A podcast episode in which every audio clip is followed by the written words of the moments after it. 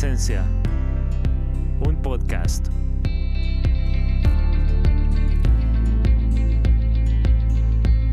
Disponible en todas las plataformas. No olvides suscribirte.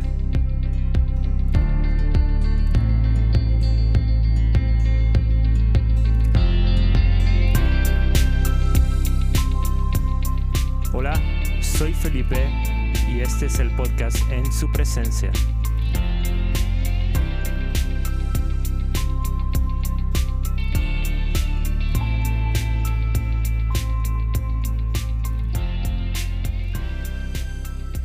Pero para nuestra fortuna, la Biblia también nos habla de la adoración verdadera. Y vamos a ver este versículo súper famoso que creo que es el que hemos usado para definir nuestra identidad como personas adoradoras. Lo digo en comillas. Eh, Juan 4:23. Esto nos pone en perspectiva cuál es la verdadera adoración. Dice, mas la hora viene y ahora es cuando los verdaderos adoradores adorarán al Padre en espíritu y en verdad, porque también el Padre tales adoradores busca que le adoren.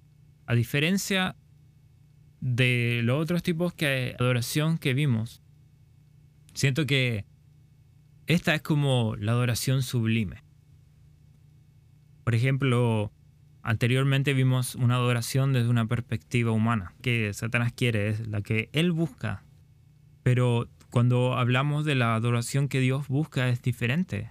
Dios dice el versículo que busca que le adoren. Él no está desesperado por recibir esta gloria, sino que él sabe que las personas van a, ir a adorarle. ¿Me entiendes? Eso es lo que pasa con este versículo. Y te lo puedo poner de esta manera. Como hablamos hace un rato, que el temor de Dios será como reconocer que Dios era mucho más grande. Cuando nosotros decidimos adorar a Dios, es porque pasan dos cosas. Primeramente, nos maravillamos de lo grande y lo maravilloso que es Él.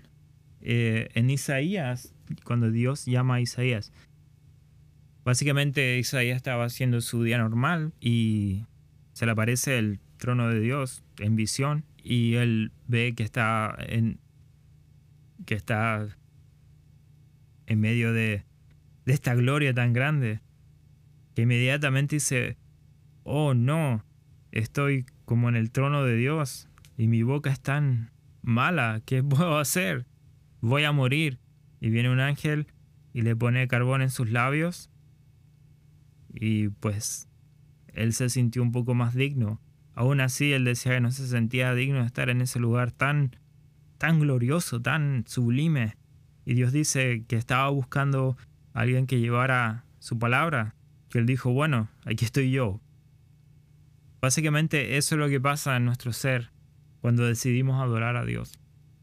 Que nosotros nos maravillamos y cuando nos damos cuenta que estamos delante de la presencia de Dios, nos sentimos que no somos eh, valiosos para estar delante de esa presencia y, y ahí es cuando nos postramos y decimos, wow Señor, tú eres tan grande y yo necesito ser limpio de ti.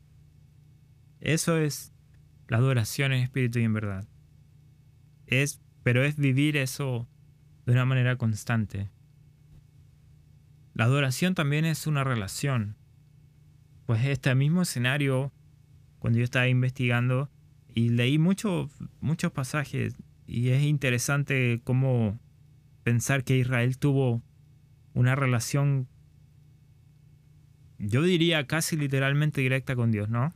Sabemos que Él en el desierto era nube, era fuego, era alimento, le hablaba casi que audiblemente al pueblo, le hablaba con los profetas a través de los profetas. Y, ellos, sin embargo, teniendo esta relación con, con Dios, se iban a adorar otras cosas. Y a la misma vez siento que nuestra cultura actual es casi lo mismo. Tenemos a través de Jesús y el Espíritu Santo una relación con Dios y la manera más fácil de, entrar a esta relación es a través de la adoración. Cuando tenemos esta sensación de, maravillarse y después sentimos como que este deseo de decirle a Dios que no somos dignos de estar delante de Él, hace que querramos postrarnos para decir, wow, realmente el honor te pertenece a ti. Pero siento que a la misma vez la cultura actual es como todos esos dioses que antes eran de madera, de oro y todo eso, a hoy en día se llama cultura y esa cultura como que tiende a, ser más interesante que estar en esa relación con Dios. Así que no está loco pensar que lo que hizo Israel y, apuntar el dedo y decir, oh no, que, que ellos no sabían, nosotros sí sabemos, pero igual veo mucha gente o muchas cosas de nuestras vidas que actúan de la misma manera. Otra cosa que me hace pensar de la adoración es la intimidad. También adoración es tener intimidad con Dios. Y en y una foto grande donde habla de este momento íntimo está en Apocalipsis 5, versículo 8 al 14, donde dice especialmente el versículo 14, los cuatro seres vivientes decían, Amén, y los veinticuatro ancianos se postraron sobre sus rostros y adoraron al que vive por los siglos de los siglos. Es una foto realmente hermosa. Es una muestra del cielo, del lugar santo en el cielo, donde, el donde la palabra dice que hay millares de personas que se postran y que rinden honor a quien realmente lo merece, a Dios. Donde, según lo que entiendo yo de este pasaje es que es el premio máximo. Poder postrarse delante del rostro de Dios y estar en su presencia. Creo que es la meta más grande de la adoración. Poder llegar al lugar santo y expresar nuestra gratitud y, y, postrarnos. Otra vez, una ilustración que se me viene a la mente de esto es como, como en la Edad Media, esto de los reyes y los caballeros y todo esto. Los caballeros tenían un rango más grande que los soldados, ¿no? Digamos, el soldado sobrevivió a la batalla y todos los caballeros están heridos y no pueden ir a, dar las noticias al reino que, ellos ganaron la guerra. Entonces este soldado se sube un caballo, viaja lo que tiene que viajar, llega al castillo del rey, pide una audiencia con el rey, se la dan porque recién ganó la guerra, pero este, este soldado es un soldado raso, no es nadie más. Y tiene la oportunidad de entrar a las cámaras del rey, a, ese lugar del palacio, del castillo, donde está lo, lo más importante de la nación.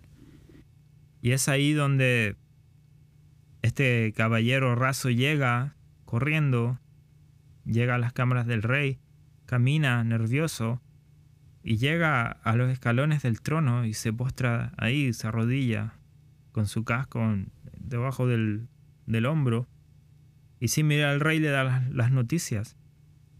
El rey se para y le da las gracias y, y le da un premio. Puede ser hasta un abrazo, qué sé yo es un momento que el, que el soldado nunca olvidará en su vida. Asimismo es esta foto del cielo. Y asimismo es nuestra vida de adoración. Que no importa lo que pase en nuestra, en nuestra vida, en nuestras batallas, siempre vamos a tener la oportunidad de ir y llegar a ese lugar y poder postrarnos y, y dar las gracias porque sabemos que que pudimos ganar la batalla gracias a Dios. Y eso es intimidad. Eso es tener intimidad con Dios. Adoración es vida. Cuando aprendemos a vivir de una manera que honra a Dios es cuando la vida rinde adoración a Dios. Y podemos hacer que el versículo de Juan 4:23 se haga una realidad. Sabemos que Dios está buscando que le adoren, pero Él no está demandando esa adoración. Solo que nosotros al ver la grandeza de Dios y entender que necesitamos de Él, como respuesta humana, nos postramos y le rendimos una reverencia suprema y decimos, tú lo puedes todo, ayúdame y Dios responde. Eso es adoración. Y creo que eso va mucho más allá que es netamente un estilo musical. Gracias por escuchar. No olvides suscribirte y dejar tu comentario.